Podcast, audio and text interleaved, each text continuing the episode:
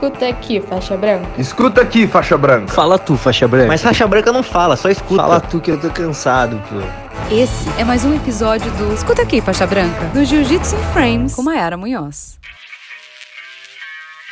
Fala galera, como estamos? Chegamos a mais uma edição do Escuta Aqui Faixa Branca e no episódio de hoje vamos falar sobre preparação física. Por que, que a preparação física é tão importante na vida de um atleta de jiu-jitsu?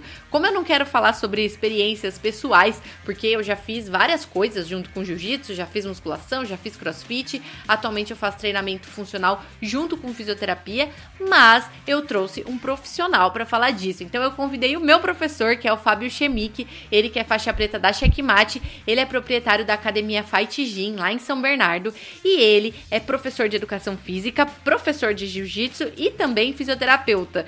Então ele explicou a importância da preparação física para um atleta de jiu-jitsu, principalmente no âmbito de longevidade, porque você não pode simplesmente chegar na academia e ir pro jiu-jitsu e depois falar que o jiu-jitsu é perigoso e machuca. E foi muito sobre isso que ele falou. Então, quem vai falar é ele, Fábio Chemic. Fala galera, tudo bem? Meu nome é Fábio Chemic. Eu sou professor e fisioterapeuta, faixa preta de jiu-jitsu vivencio o esporte desde os meus 8 anos de idade. Então eu já vi muita coisa nesse mundo do jiu-jitsu, principalmente relacionado à preparação física, que é o assunto que eu vim falar com vocês.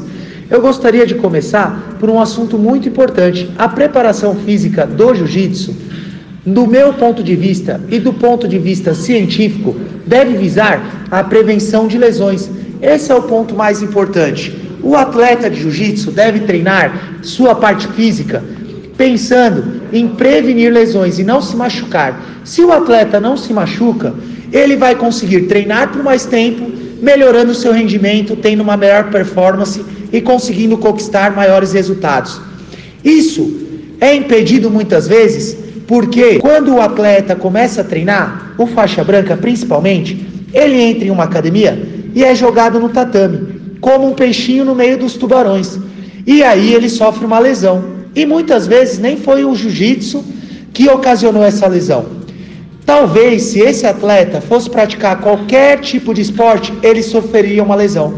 Porque ele pode ter disfunções instauradas no corpo dele, como falta de mobilidade em alguma articulação, falta de estabilidade em alguma articulação, fraqueza do centro do corpo, entre outras diversas coisas que são identificadas através de uma adequada avaliação. Eu acredito que o ponto fundamental é a avaliação. Nós trabalhamos aqui na minha academia com uma avaliação que chama FMS, que é a avaliação funcional do movimento. Como que ela funciona? Ela me mostra se a pessoa está apta ou não a praticar atividades físicas. Essa avaliação tem uma pontuação máxima de 21 pontos e mínima de 14. Quando o atleta tem menos de 14 pontos, eu nem deixo ele começar na turma do jiu-jitsu. Eu indico primeiro ele a participar de um programa de preparação física para poder se adequar, não correndo risco de lesões. O único risco aí é se ele sofrer um grande trauma. Isso é muito importante. Toda preparação física deveria começar por uma adequada avaliação. E não vemos isso no, no, no comumente no jiu-jitsu, né? Ah, geralmente a pessoa se matricula e sai treinando. Tudo deveria começar pela avaliação. A avaliação que vai me mostrar a real condição desse praticante. Se eu não faço isso, o que, que acaba acontecendo? A gente acaba perdendo o praticante. E depois quem leva a culpa é o jiu-jitsu. O jiu-jitsu que é agressivo, o jiu-jitsu que machuca. E na verdade, muitas vezes, esse cara, como já falei, ia se machucar de qualquer forma praticando qualquer atividade física. Outro ponto importante é pensar o seguinte: quando nós lutamos, nós não lutamos sentado em uma máquina, ou numa cadeira, ou em um banco.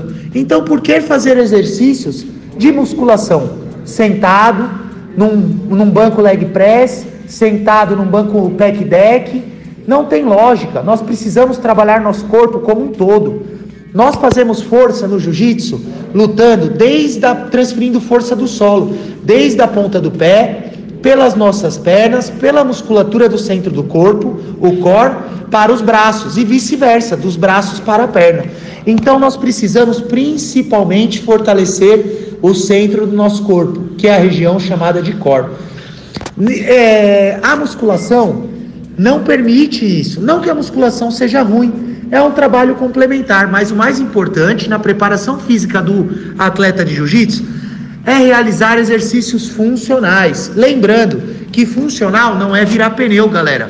Funcional é aquilo que vai deixar o atleta forte. Todo atleta precisa ser forte. E o que, que vai deixar o atleta forte?